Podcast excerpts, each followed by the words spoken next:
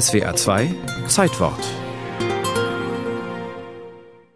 Der 9. März 1907 ist ein Samstag, an dem Arnold Schönberg, 33 Jahre jung, die ersten Takte seines zweiten Streichquartetts komponiert. In Fis-Moll geht's los. Aber irgendwann, das Stück entwickelt sich weiter, löst sich die Tonart auf. Man wird Zeuge eines unglaublichen Vorgangs und hört, wie das Atonale in die Welt kommt.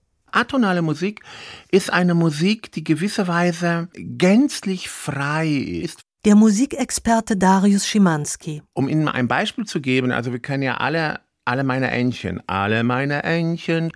Atonale Musik wäre alle meine Entchen. Jeder Ton ist völlig frei und nicht mehr so wie in dem, was wir so kennen. Und warum das? Es ist immer die Idee der Freiheit und der Entdeckung neuer Welten und neuer Formen. Die Welt von 1907 war voller Umbrüche. Naturwissenschaftler entdeckten und entwickelten Unglaubliches. Einstein zum Beispiel, die Relativitätstheorie.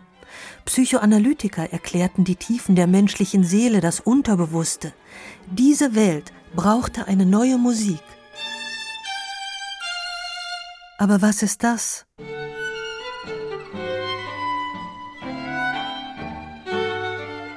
Im zweiten Hauptsatz, O du lieber Augustin, Wichtig an dem Oh du lieber Augustin ist der Nachsatz Alles ist hin. Das bedeutet auf der einen Seite, dass die tonale Musik hin ist, die ist fertig, die ist ausgelutscht, ist kaputt und er muss etwas Neues meinen. Das ist das eine. Das zweite aber ist, dass Schönberg sehr viel emotionalen Stress hatte. Seine Frau hat eine Affäre gehabt mit einem befreundeten Maler und auch die Ehe von Schönberg schien hin zu sein. Und dies beschreibt dieses zweite Streichquartett und da ist die Ehe hin.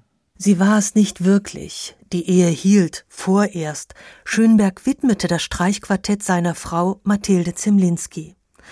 Auch musikalisch war die Krise nicht der Endpunkt für Schönberg.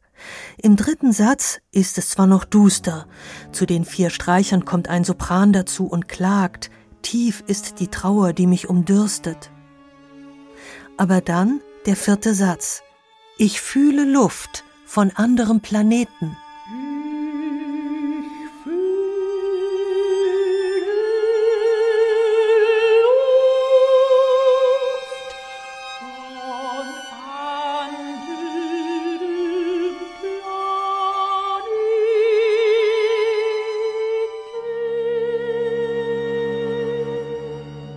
Nach einem Gedicht von Stefan George heißt es später weiter Ich löse mich in Tönen, kreisend, webend, dem großen Atem wunschlos mich ergebend.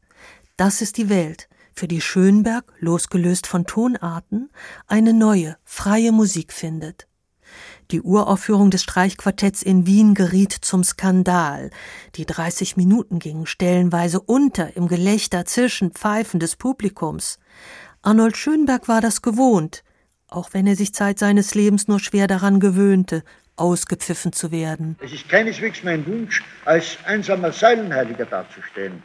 In einer seltenen Tonaufnahme aus den späten 1940er Jahren erklärte sich der Komponist. Jedoch, solange ich mein Denken und Fantasieren für richtig halten darf, werde ich nichts anderes glauben können, als dass Gedanken gedacht werden müssen, auch wenn sie nicht verstanden werden, auch wenn sie nie verstanden werden könnten.